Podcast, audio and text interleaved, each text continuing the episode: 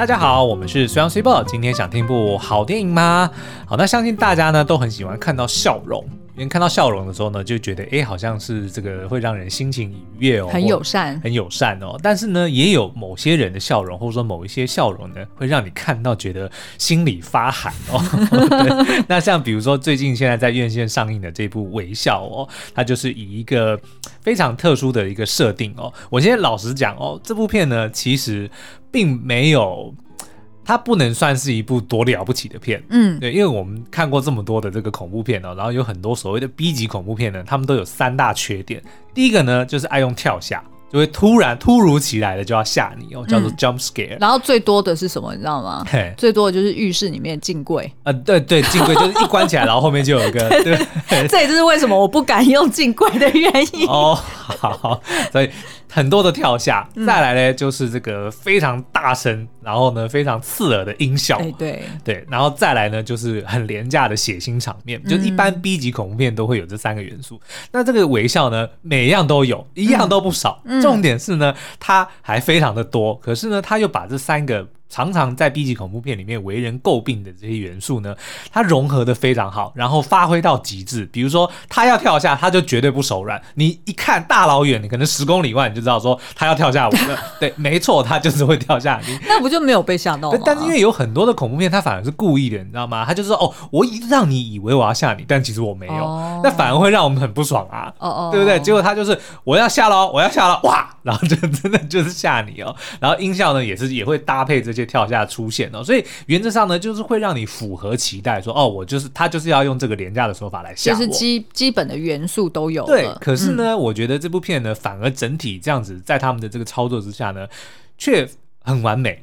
反而是让我觉得是少数看到一个非常怎么讲一气呵成，然后呢，该有的氛围、该有的剧情、该有的演技都很到位的一部电影哦。然后呢，它的预算其实蛮低的，我记得我去查的时候好像才一千七百多万，所以的确是那种小成本的，算稍微算是小成本的电影哦。嗯、但是果然就是在票房里面呢，哎，就异军突起哦。一第一天在美国就两千两百万，嗯，然后呢，在美国就是票房冠军，在台湾也是票房冠军，然后口碑呢非常的好。嗯，就全部传出来。所以你觉得让他就是跟别人与众不同的其中一个最大的差异点，就是片中的诡异微笑。没错，你是不是觉得我开始讲太多废话了？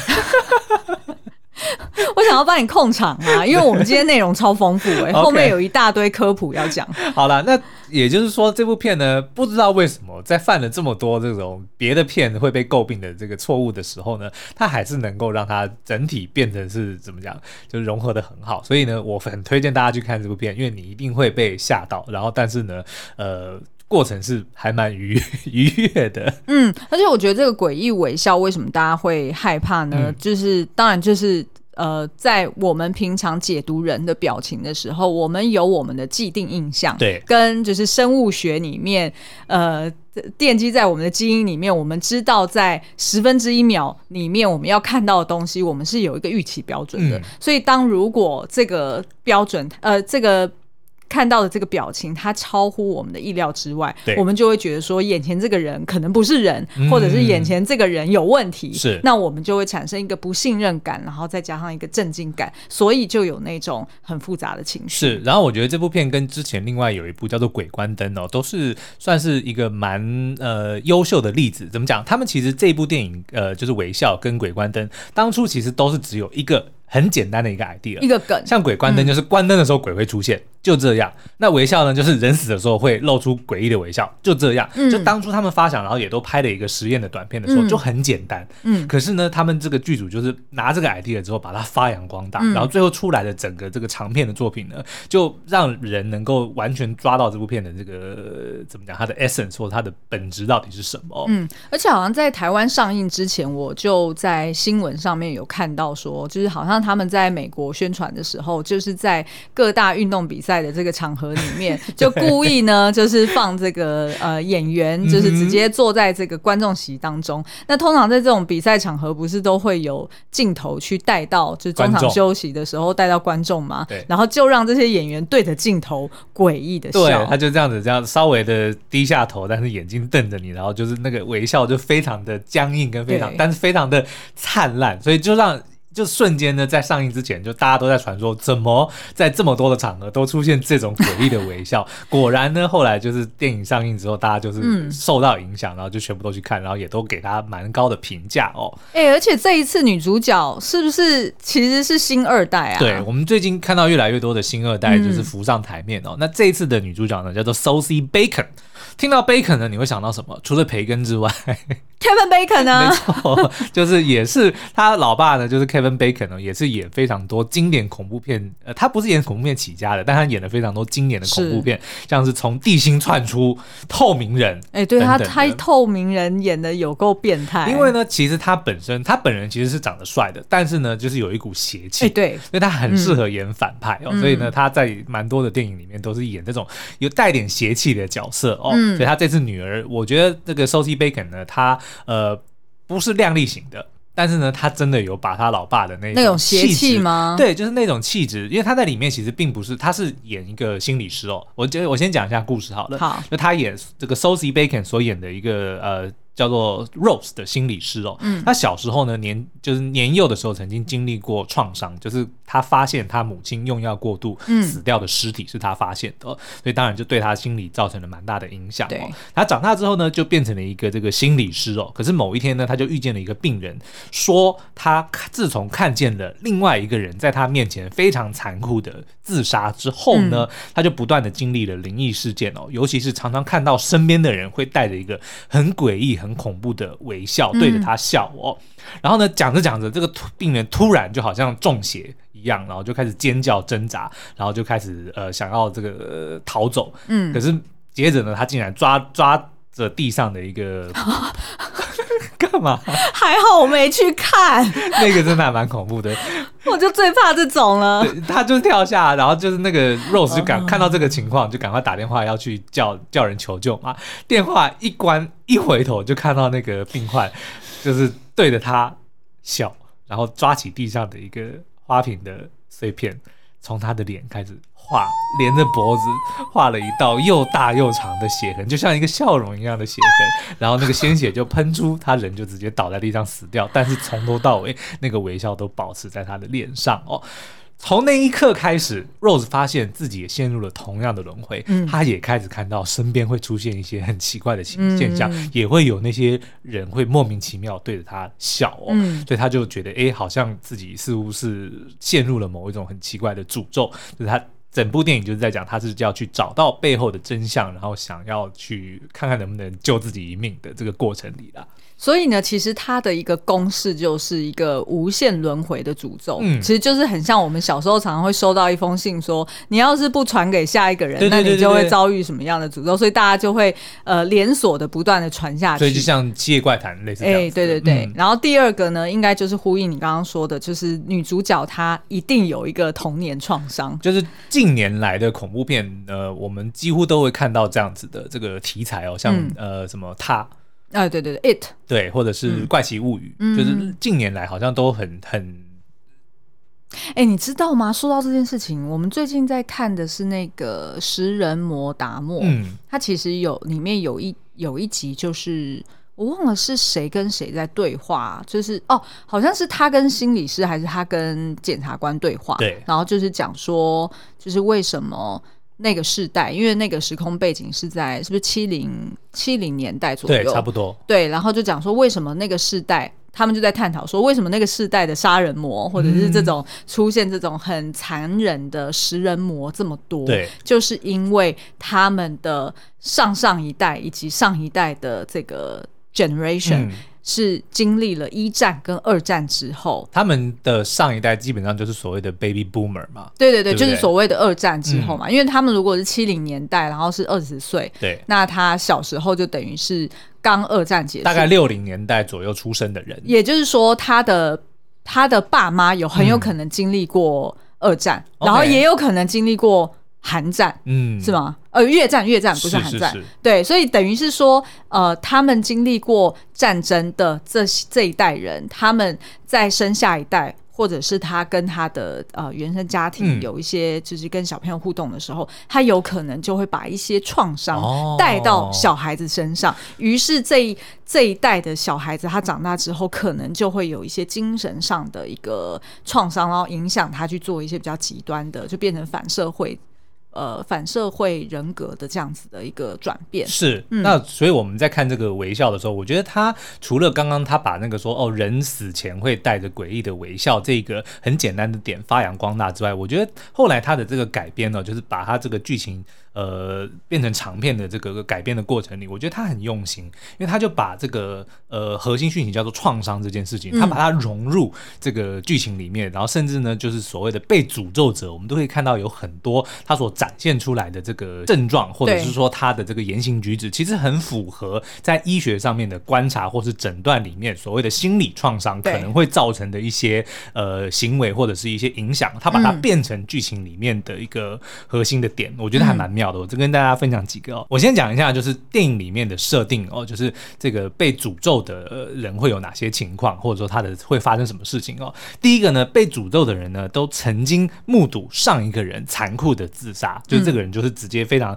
残忍的自残，然后死在这个人的面前哦。然后呢，被诅咒的人呢，大概都会有四天到一周不等的潜伏期，就这段期间呢，他会开始看到一些灵异事件，对，但是呢，他还不会死。可是等到这个时间到了之后，后呢，那个诅咒就会现身，然后就会把钻进他的身体里面，然后让他自杀，让他在另外一个人面前自杀。OK，对。然后在潜伏期间呢，这个被诅咒的人就会出现幻听、幻觉，会看到一些别人看不见的东西，或者说会做很多的噩梦，会让他们想起以前的一些惨事哦。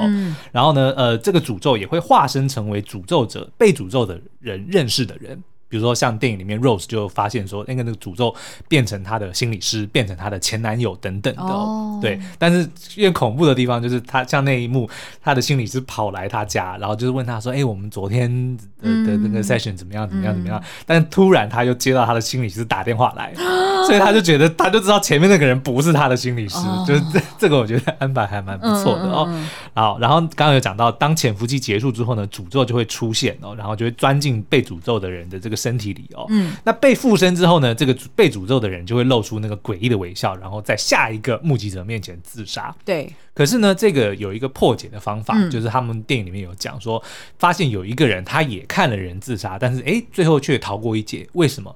因为呢，他就找了另外一个目击者，在他的面前杀死别人。换句话说呢，就是这个诅咒呢，它的这个条件就是必须要在别人的面前残酷的。夺走一条性命，他一定要消耗一个生命。对，那不论这个生命是这个被诅咒者自己，是亦或是。啊、呃，他把它转嫁给另外一个人，是，然后但是重点是一定要有目击者。嗯，好，那我们刚刚总结了以上的呢，我我我前面不是提到说这部电影我觉得改编的好的地方，就是他把创伤、心理创伤的这个很多的特性呢，是融合到我刚刚讲的这些条件或者说这些特色里面哦。嗯、比如说呢，像这个心理创伤的这个临床症状，有一个叫做解离 （dissociation） 哦，就是说呢，一个人他会跟自己的某些部分，比如说他的情绪或者是记忆分裂了。嗯，其实像那个人格。分裂，我们以前叫做人格分裂，其实也是其中一种，就是他会把自己的情绪或甚至他的记忆、他的行为跟他的本体去解离，所以就会产生一个新的人格。但是比较浅一点的状况，就是比如说你的情绪或者说你的记忆会跟你的本体会会分割，所以你会不记得发生什么事情，嗯、对，会失忆，会失忆。嗯、像这个电影里面，我们就看到 Rose 呢，常常会。发生很多像梦境一样的的的情况，比如说他看到一些幻觉，会以为自己在干嘛，或者说以为在哪里。哦、可是当他恢复意识的时候，会发现，哎，怎么好像来到了一个不知道是哪里的地方，嗯、然后他也不记得是自己怎么来到这里的。嗯、就这个其实是在这个医学上面，呃，创伤后压力症候群。的一个症状之一哦，嗯，那另外一个这个心理创伤的这个症状呢，叫做重新经历哦，re-experiencing。那如同这个字面上的意义呢，基本上呢，它就是会重新的去换回他曾经受到的那个创伤的那件事件。比如说在电影里面，Rose 她不是小时候目睹她妈妈用药过度。死在他面前嘛，嗯、所以他的重新经历，他就是会在晚上不断的梦到这个世界，梦到他妈妈死亡，嗯、甚至当他的这个诅咒越来越靠近他的那个时时效的时候，他还会看见他妈妈死而复生，然后来去责怪他说：“你怎么没有帮我求救？哦、你怎么就是就就让我死掉？就是向他索命这样子。”其实那个也比较像是他小时候的一个罪恶感，对，因为他可能就是把妈妈死掉这件事情责怪到自己身上，嗯、然后觉得说自己好像应该要做点什么，是，但是因为小时候自己实在是太无力了，所以他就会把这个无力感给一直。就是扛在肩上，然后一直到现在，当他出事的时候，就会把过往的这个伤痛给放更大。对，所以我觉得这部电影为什么好看的地方就在于呢？其实前面蛮长的，因为他没有花太多的时间去解释说这个诅咒是什么。他不像说某些电影里面讲说，哦，上古有一个 恶魔，然后他他的目的是要干嘛的？他没有讲这些东西。这个通常是要留到第二集才会去讲。对对对对，他他都没有讲这些东西，所以很长的一段时间呢，甚至观众都在怀疑说他。Rose 所经历这些东西，他是不是根本只是心理作用？对，可能根本不是什么超自然的力量，嗯、而是就是他年年轻，就是他小时候所经历的那个创伤的那个、嗯、那个经那个痛，或者说那个创伤重新的在发作而已哦。就我觉得这是电影厉害的地方，就是他让这个悬疑跟这个灵异这这两条线呢，其实是蛮交缠在一起。对，所以你有的时候会一下分不清楚，那这些到底或者说某一些他经历的东西，可能真的是诅咒，但是也有可能只是他的这个创伤后压力症候群发作而已。哦，嗯，嗯，那所以我们刚刚前面讲到的特性有一个，其实我们没有被证实，就是是不是被诅咒的那些人，其实他们都是压力后创伤症候群的患者，是不是？他们原本都有。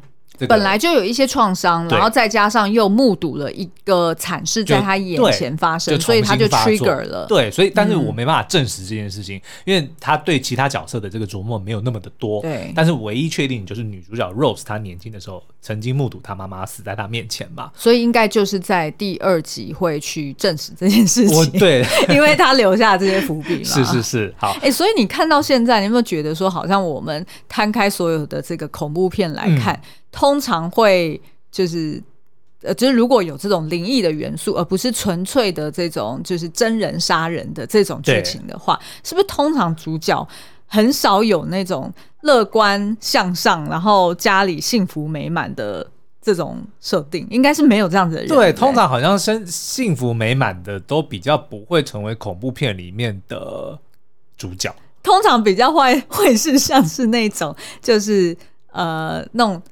杀人魔里面片里面第一个被杀死的白目鬼哦，对不对？因为乐观的人，他可能从小到大就觉得说，哎，我不需要对这个呃，就是外界有任何的设防啊，嗯、就大家都跟我爸妈一样，就是我们家里幸福美满的感觉，所以我就是去到任何地方，我也不会去防人家给我喝什么东西，哦、或者是人家把我就是引导到什么店里面去，很可怕。对，对对，就感觉好像是这样的。他们只会变成这个被害者，但他们不会变成诅咒的载体。对对对对对对，对，他们不，我觉得这是诶、欸，因为你看到他最后为什么要安排那个诅咒现身之后，他要钻进 Rose 的这个心里哦，然后 Rose 就放弃放弃抵抗了，然后就把他的嘴给他扯开，然后自己整个人就钻进他身体里。其实我觉得就是在讲，他就是他就是把诅咒这个这个。灵体哦，他就把它变成是创伤的一个实体化，嗯、因为每个人其实还是多少会有一点这个心理的防御的这个能力跟机制嘛，嗯、只是到底能撑多久，能够经起多少打击，就每个人不同。嗯、对，那所以但是呢，到了那个临界点之后，也就是所谓的这个潜伏期的时间过了之后呢，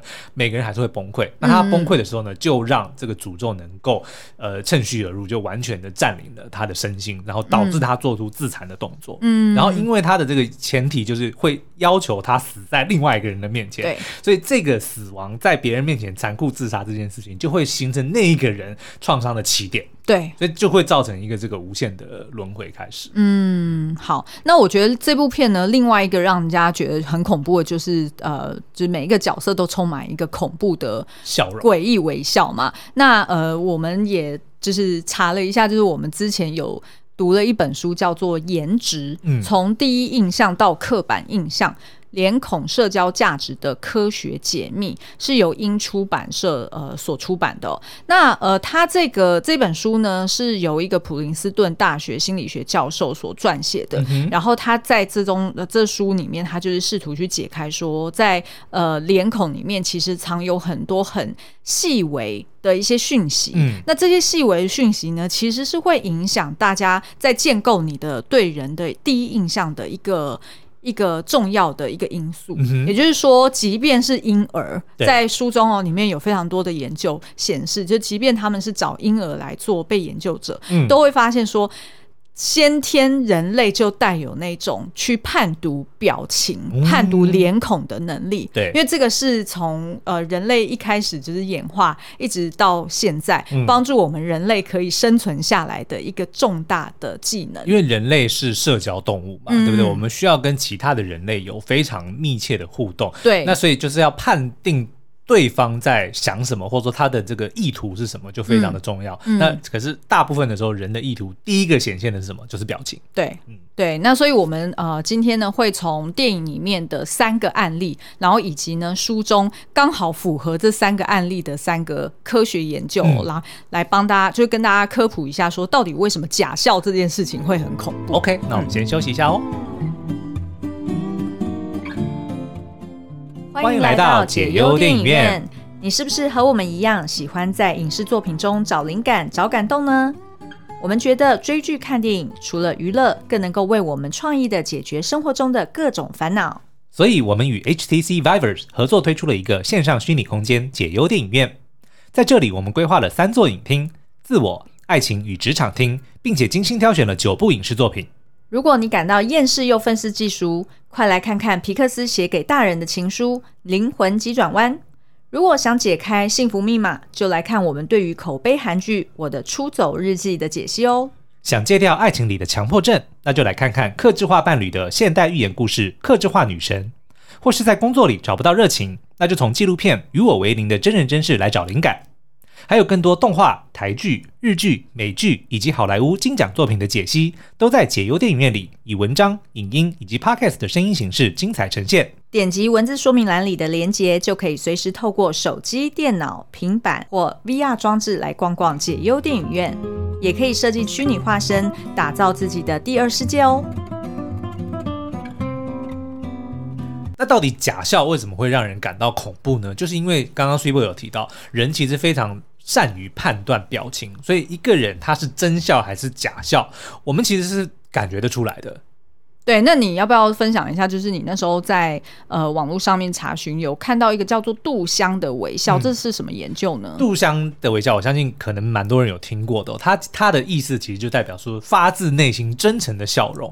那这个是源自于十九世纪呢，有一个法国的神经学家他所提出的研究、哦。他说呢，人的这个笑容呢，发自内心的微笑呢，基本上呢，是因为你脸上有两条一般很难用意志去控制的肌肉同时作用。嗯，那。分别是眼轮匝肌跟颧大肌，对，他的那关大肌，就是颧骨的那个颧骨的那这两条肌肉呢，基本上是你很难用意识去控制它的，它是由你大脑里面应该是边缘系统哦，就是控制情感的那那一块，所以你不能够用意志去操控它。就等于是说，就是你在笑的时候，你的嘴角一定会上扬，对，然后你的脸颊也会上提，所以你的眼角就会出现所谓的笑意。嗯，那这个东西呢，就是根据杜香那个时候所研究的，是人是比较难用意志去控制它的。嗯，那但是呢，一般如果你是普通的笑，就是比如说你就是裂开嘴笑，对，那个就是由你的运动皮质，所以是你可以操控的肌肉哦来笑。我知道，就是就是想象大家去拍那个大头照的时候。就是人家镜头叫你要笑一下哦，对。你那个笑，因为你不想要你的，比如说头发乱掉啊，或者是不想你的头歪掉，因为你毕竟是拍证件照嘛，是。所以你就会有一点盯在那边，然后想要憋笑，就是有点像，就是把对。把嘴角就是上扬而已，然后但是你就只是下，就是你的脸部的下半部在动，是。但是你的眼睛，也就是你的脸部的上半上半部基本上是没有在动的，对，对不对？换句话说呢，就是发自内心的微笑呢，其实是非自主性的。就非自主性的，嗯、你没办法去控制你你发自内心的笑容。嗯，可是如果你是假笑呢，是你可以控制的。那即使它的这个差异很小哦，嗯、但是因为所使用的这个肌肉是不一样的，嗯、所以人类其实是能够察觉得出来说，这个人现在他的笑容到底是真笑还是假笑。嗯，对。然后所以也有这个所谓杜香的微笑，就是指说发自内心的微笑。嗯，就是反正意思是说，你应该是整体的表情都搭配着在笑，而不是只有嘴巴把它憋起来笑。所以下次你叫人家拍照的时候呢，你就可以说给我一个杜香，然后所有人就哈，你讲什么？那就更笑不出来了。你就可以去解释这个东西。好哦，对对对，他你在解释的时候，人家就会听一听，然后就会笑出来。所以你看，这就是把妹很好的用途啊。比如说你跟一个美眉搭讪，说笑一个，你就不要讲说笑一个，说给我一个杜香的微笑。他想说什么是杜香的微笑，嗯、你就可以把苏阳刚刚这一段拿出来。对。好，那我这边要再科普一个，就是我在《颜值》这本书里面提到的另外一个论点，也是蛮呼应你刚刚说的这个发自内心真诚笑容，它到底在脸部上面的肌肉是怎么作业的？对，我先给你猜一下，嗯，你觉得在一个人的五官里面，嗯，眉毛、眼睛、鼻子、嘴巴，哪一个是表达你的情绪最重要的一个器官？三去法，肯定不是耳朵，肯定不是鼻子。好，那那剩下眉毛、眼睛、嘴巴，你觉得是哪一个？我觉得嘴巴还好，那不是眼睛就是眉毛。哦，嗯、好，OK，那蛮接近了。对，好，因为呢，在这个书中呢，他就有提到说，其实人在表达情绪的时候，眉毛的重要性其实是大过眼睛的。嗯，所以他就。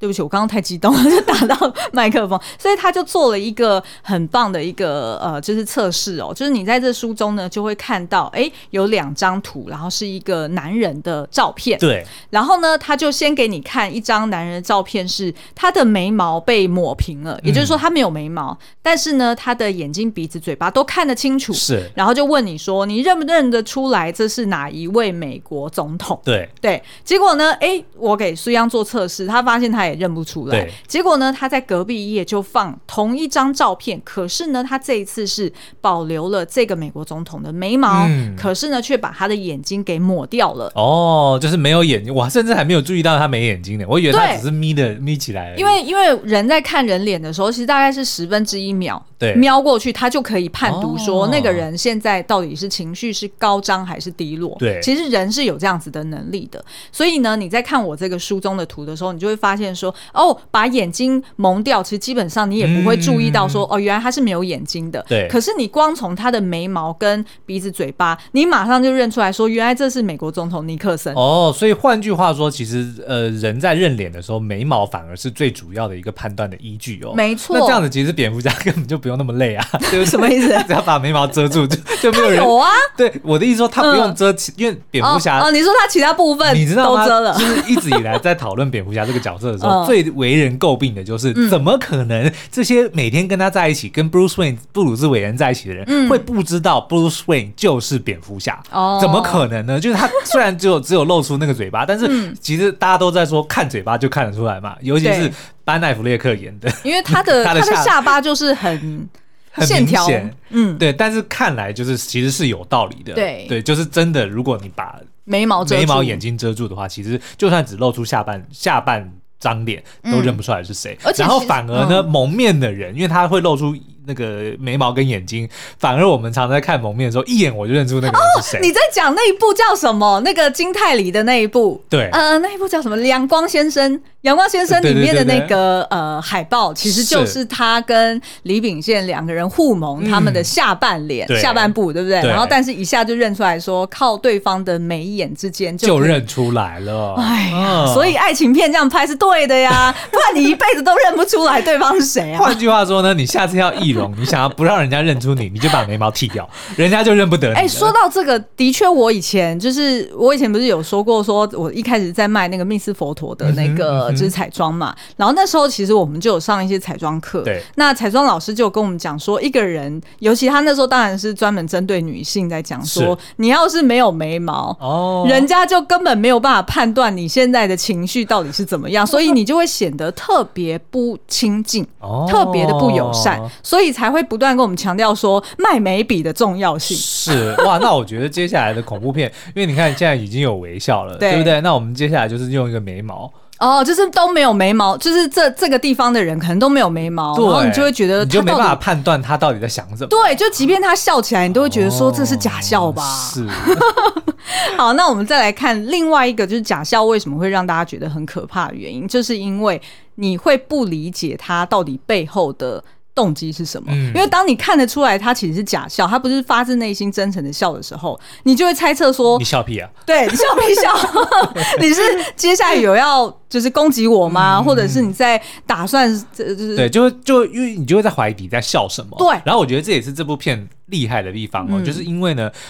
他那个剧组有讲，他们就是刻意的把这个笑容呢去脉络化，嗯、因为我们人为什么能够善于判判别这个表情哦，其实是除了本能之外呢，嗯、也是因为我们社交累积的经验嘛。对，我们通常就是在快乐的场合就会看到笑容，嗯，在悲哀的场合就会看到眼泪，所以通常呢，我们就会去期待说，哦，今天如果人一个一在笑，那应该就是这是一个快乐的场合，或者说是有什么值得开心的事情才会导致笑容。嗯、但这部片呢，就是在明明他已经要自杀，他正在自杀。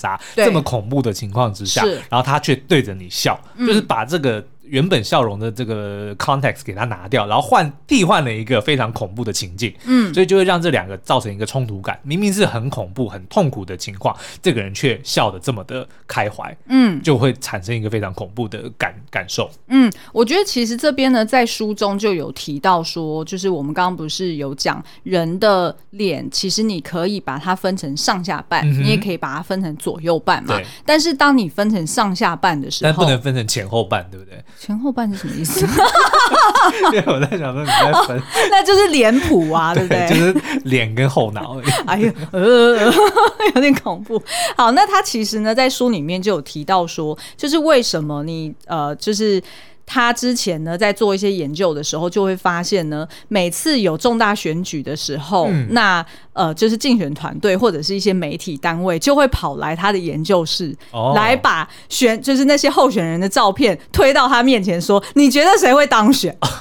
因为这个普林斯顿的这个学者，他就是特别是在研究人的表情跟、哦、呃所谓产生出来的信任感或者是舆论风向这件事情，他在做这个研究嘛。那所以呃，就是每次要选举的时候，大家就会想要来听他的意见，然后请他来卜卦。嗯嗯、那其实大家都会觉得说，哦，那这其实是不是就很像我们平常在算命的所谓面相学？对，就是你你看在呃，譬如说。东方的这几个国家可能都会说哦，这个候选人他的什么天庭饱满宽厚，哈、嗯，就是特别的聪明，然后他的那个下巴呢，就是特别有线条，然后特别的刚硬，嗯、所以就代表说，哎，这个人很坚定，是有领导者的风范，所以你就会联想到说，哎，其实是不是这种所谓的第一印象，然后跟面相学其实也是有关联的？那在书中，他的确是有援引到，就是古早以。以前哦，就是不管是东方还是西方，其实的确很早以前就有面相学这件事情。嗯、然后在现代呢，的确这件事情也会影响到一个人当选的几率。哦，OK。那他怎么做的呢？他就说，其实他这个就是为了要去去除掉其他呃这个候选人本质上的一些会影响他会不会当选的因素。嗯、举例来说，他以前的 credibility 啊，学历啊，学经历啊，啊然后。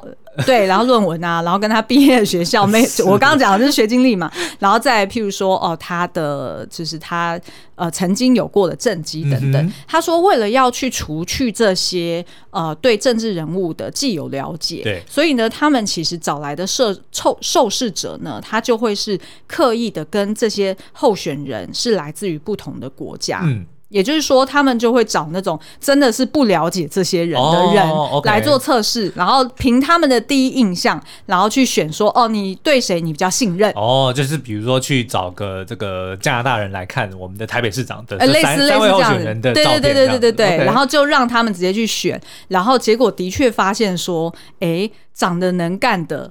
或者是看起来比较值得信任的，还真的比较容易赢。嗯、我这边举例来说，他们曾经有做一个呃，在瑞士的研究哦，就是呢，他们找来就是五到十三岁的小朋友玩一个电玩游戏，然后呢，就是这个电玩游戏就是要从什么呃什么什么特洛伊，然后呃就是一路有一个 journey 去到什么。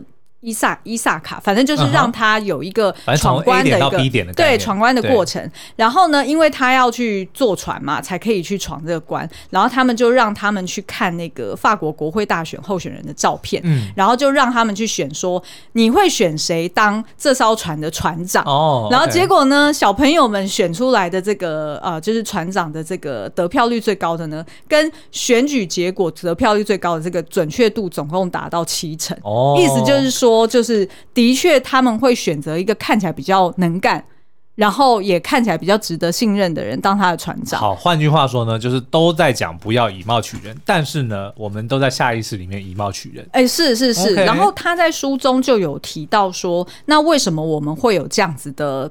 嗯，你要说 bias 也好，你要说是生存能力也行。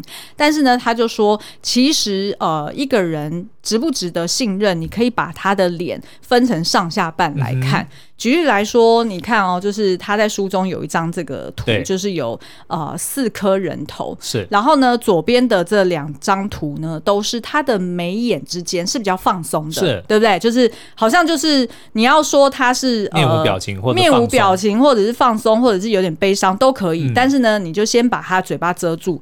他，你就只是知道说，哦，他眉眼之间是放松的。是。那当你就是呃，在看右边的这两张图，另外相对的两个人呢，他就是眉眼之间是比较紧绷的，嗯、是有一点像是呃眉眉头有一点小皱眉，有一点小皱眉。可是他其实在眉心之间是没有皱褶的，他只是说，哦，他的眉眼之间的距离是比较窄的。嗯、那你如果把他的下半部的脸再去配不同的表情，对，你会发现眉眼之间比较松的人，他配了就。就是一个没有微笑的表，没有微笑的嘴唇，嗯、那你就会觉得说，哦，他就是纯纯粹一个放松的状态。是但你如果让他笑，你就会觉得，哎，很合理。哦，那为什么会这样呢？因为我们通常在笑的时候，我们不会皱眉笑嘛，对，对不对？因为我们通常在笑的时候，我们代表是开心或者觉得。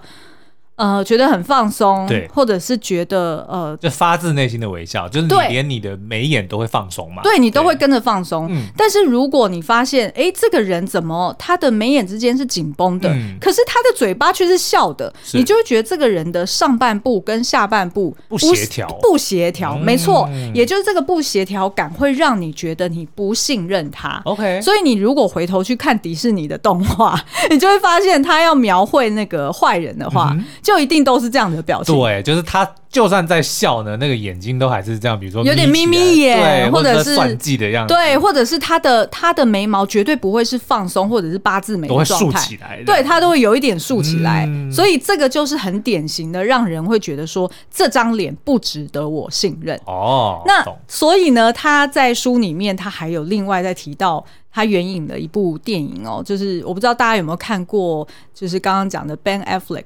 演的雅呃不是牙果出任务，Okay 对对对，那雅果出任务里面呢，它就有一个剧情哦，嗯、就是啊、呃，他们因为要赶赶快逃走，哦、然后所以他要销毁他们所有外交官的资料，对，嗯、然后呢，因为他有外交官的那些大头照嘛，不能不能让当地的这个伊朗的人去。认出说认出来谁是谁，因为他们得要逃出来，呃，就是逃回到美国去，所以他们当时候呢，就是在很紧急的状况之下呢，就把这些大头贴的照片把它撕掉，就是用碎纸机。是，但是他用碎纸机进去的时候，它是直视的碎，是的，对不对？所以等于是说，你的左半脸跟你的右半脸是很有机会可以拼得起来的。嗯，你想象就是，你如果今天有一张照片，对，一个人的脸就算被切成三片，纵向切三片。嗯其实你在一大堆的碎纸机里面，你是很容易把它拼凑起来。哦，这也就是电影里面去演说，就是呃，伊朗的这些呃，算是政府军吧，他想要找出这些照片，他就请小朋友们到那个碎纸机里面，把所有的照片把它拼凑起来，然后就认出了这几个官员。但都不需要粘多少就已经可以认出来了。对对对。哦，所以你的意思是说，如果他今天是横的切，对，就会相对难很多。是的，哦，因为你想想看哦，一个人他可以是呃脸部的上半部比较瘦，但是他有可能他的下颚、他的下半部是比较胖的，嗯、是，所以你要这样子凑也可以。那一个人的脸，他如果都是上瘦下瘦，你这样凑也可以，啊、或者是一个人的脸是上胖上宽下窄，对，也可以。那他就会有万种，甚至是千万种以上的排列组合的方式。但是左右脸要不一样就比较难，就比较难了，除非你真的是受伤。有没有没有？还有那个枯荣大师，金庸笔下有一个很厉害的荣枯大师，枯荣大师哦，是哦，对，就一半枯一半荣哦。然后蝙蝠侠的头号对手双面人也是一样，Two Face 哦。然后还有就是以前那种。